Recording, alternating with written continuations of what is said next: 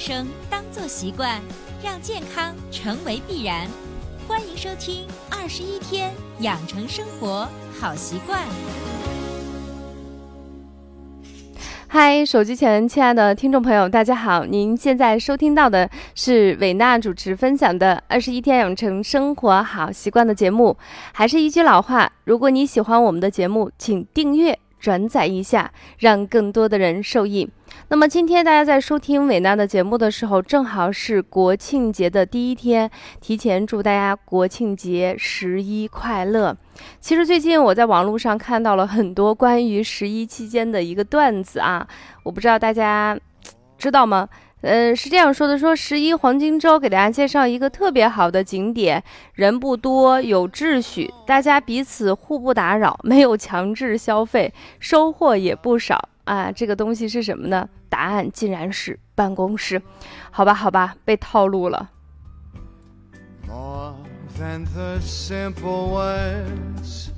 那么到了十一的时候，每个人都有一些计划。平时确实没有时间出去玩的人，可能在十一期间携家带口。不管怎么样啊，虽然知道外面的世界很拥挤，但是不出去好像也再没有时间。所以出门在外一定要注意安全。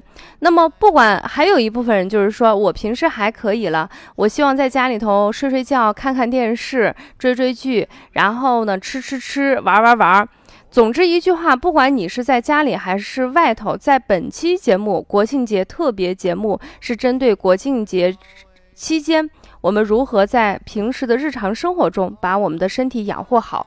呃，首先我们分为两个板块，第一个板块是想给大家介绍在国庆长假期间如何来预防或者是避免假日心脏病的一个综合征啊，我们给大家介绍一个。另外一个就是在国庆期间。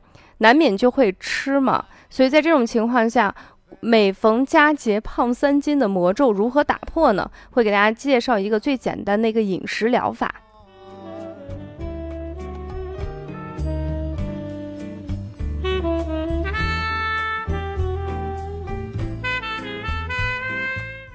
首先，第一个给大家分享的是关于假日心脏综合征，这个是什么意思？指的是在节假日期间，因为过量的饮食，特别是过量的饮酒之后，嗯，出现了类类似于临床中常见的心律失常。什么叫心律失常？就是心跳的不是很规律，一会儿快，一会儿慢。一会儿呃就是很重，一会儿又很轻，这种不规律叫做心律失常，为特殊体征的一类综合征。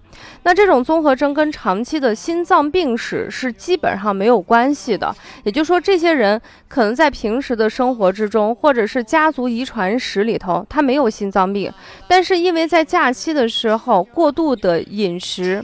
特别是饮酒，就会导致类似于像心脏病一样的这种叫做假日心脏综合征。所以在节假日的时候，我们还是一句话啊：酒虽好，切勿可贪杯。不管是葡萄酒、啤酒还是烈性酒。呃，只要你是喝的话啊，它都会导致因为这个酒精以及代谢产物能够延迟心肌的传导时间，而导致折返发生，或者是刺激心肌释放的去甲肾上腺素，从而改变心肌的不应期。所以在假日期间，我们建议大家就是呃，可以多聊天，然后多出去转转，多说话，多沟通。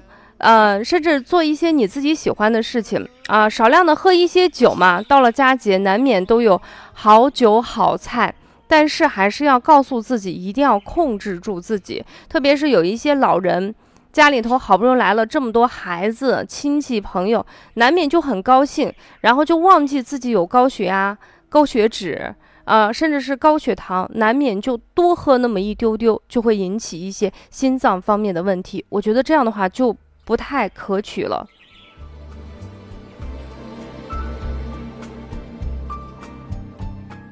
那还有一些人平时就特别喜欢喝酒，正好给自己一个理由啊。平时喝酒别人管的比较多，好不容易放假了又不上班，多喝两杯不可以吗？可以，稍微多喝两杯可以，但是一定要考虑一下自己的年纪。如果你是出门旅行的话，这个酒啊。特别注意，最好不要沾，因为现在大家选择自驾游的可能性比较大，即便是呃跟着团一起去出门，你喝完酒以后，这个宿酒或者是这个酒精对于身体的刺激会减，就是加重自己的身体负担，特别是男性过了四十岁，女性过了三十五岁以后，这种身体的新陈代谢各个方面的机能都在下降，所以在节假日。大家都非常开心跟快乐的时候啊，我们更要克制我们自己，管好我们自己的嘴。如果是对酒精有过敏的人，或者是喝完酒以后会出现一个特别不良的一些反应的人，最好啊，不管别人怎么忽悠你，怎么劝你。啊，都要尽可能做到滴酒不沾。然后这样的话，因为你的饮食比较相对来说还是比较清淡，或者说吃完我们吃完一些比较好的美食，给自己预留上三四个小时的时间，可以转转圈儿，就是出去可以溜达溜达，不至于我们睡觉的时候过饱。当然，嗯，在这种情况下，如果你出去游玩的话，我还是建议大家自己带一些干粮。我自己每一年都会抽一到两次的时间跟家人出去玩儿，玩的时间呢，大约一次时间就是七天到十天左右。我自己有一个经验，出门在外吃得好是相对比较难的啊。虽然每天都下馆子，因为这个油呀盐都相对比较重。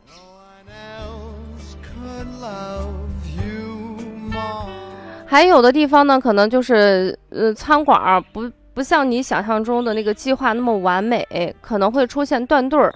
我自己的经验就是，我出出去玩，我一定要带干粮。最简单的干粮，我一般会带牛肉干、干馍片儿，这种就是万一没有地方去吃，或者是在高速路上堵车了，我不至于把自己饿得非常惨。第二个呢，我会带一个比较大的保温壶，里头尽可能装一些热水。大家都知道啊，即便是在夏天，你去光喝那个矿泉水是不顶用的。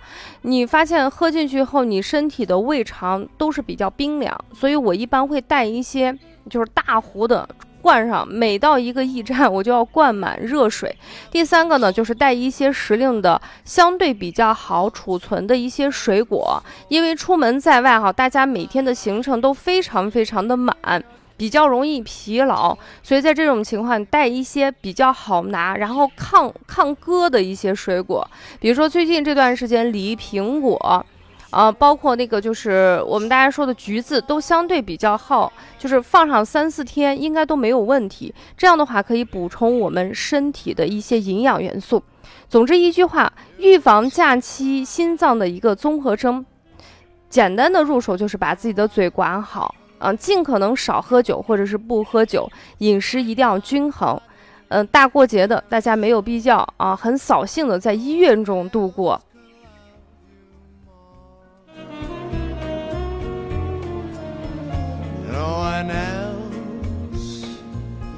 好了，第一板块就给大家介绍完了。下来我们来看看，在过节期间我们如何来进行饮食。刚才已经在节目之前预告了，每逢佳节胖三斤。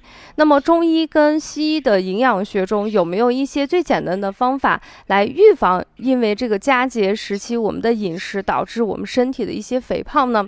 其实，在中医里头有一句话叫做“过午不食”，也就是下午两点以后，我们是建议大家尽可能不要去吃饭。大家会觉得这个老师太残忍了。好不容易我们有时间跟朋友一起聚会，现在的聚会大部分都是在晚上，你不让我去吃饭，是不是觉得特别没有人性？那么今天呢，维娜想给大家在节目中介绍一个八小时的饮食法，也就是说，一天之中的三餐要集中在八个小时之内吃完，剩下的十六个小时让我们的肠胃好好的休息，只能喝水，尽可能保持空腹，也尽可能不要吃一些食物。其实这个还是比较简单的进行操作。那么有的人就会问他，这个八小时的饮食方法。嗯，它的原理是什么？它的就是它到底能够解决什么样的问题呢？我们给大家简单的分享一下。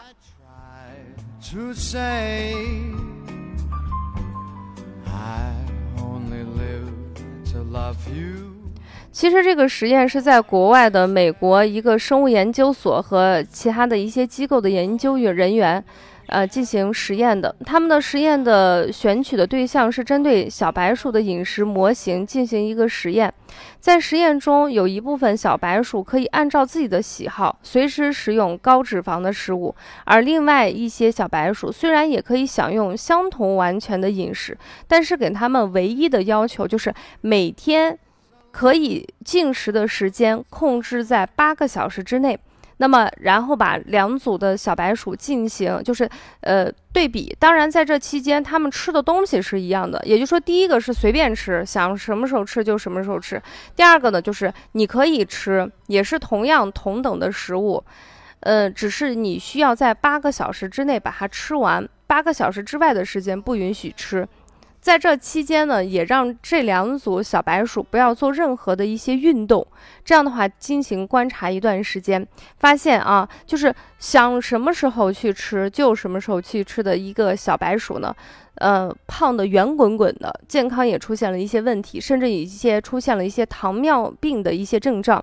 但是严格遵循八小时时间进食的小白鼠的体重几乎没有什么变化，也没有出现任何的新陈代谢。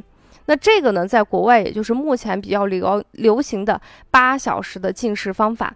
大家都知道啊，每逢佳节胖三斤。有时候很多女生跟男生会发现，其实我吃的主食好像跟我平时没有太大的区别，唯一一个区别就是你的流水线占的时间非常长，从早上一睁眼。到睡觉之前的这十二个小时，甚至是十五六个小时时间里头，你流水式的在吃东西。你除了吃了三餐以外，你可能有中间的小零嘴儿，啊，小零食，你吃的时间比较长。再加上节假日期间你的运动相对比较少的话，你会发现过了节七天以后，体重都会长上两三斤。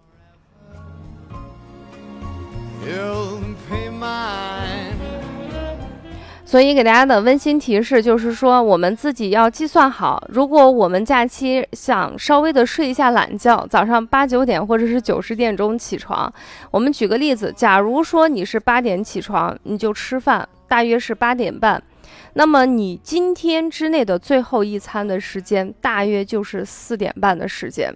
要控制在八个小时之内，剩下的时间让我们的胃肠尽可能、尽可能的去放松，去消化吸收。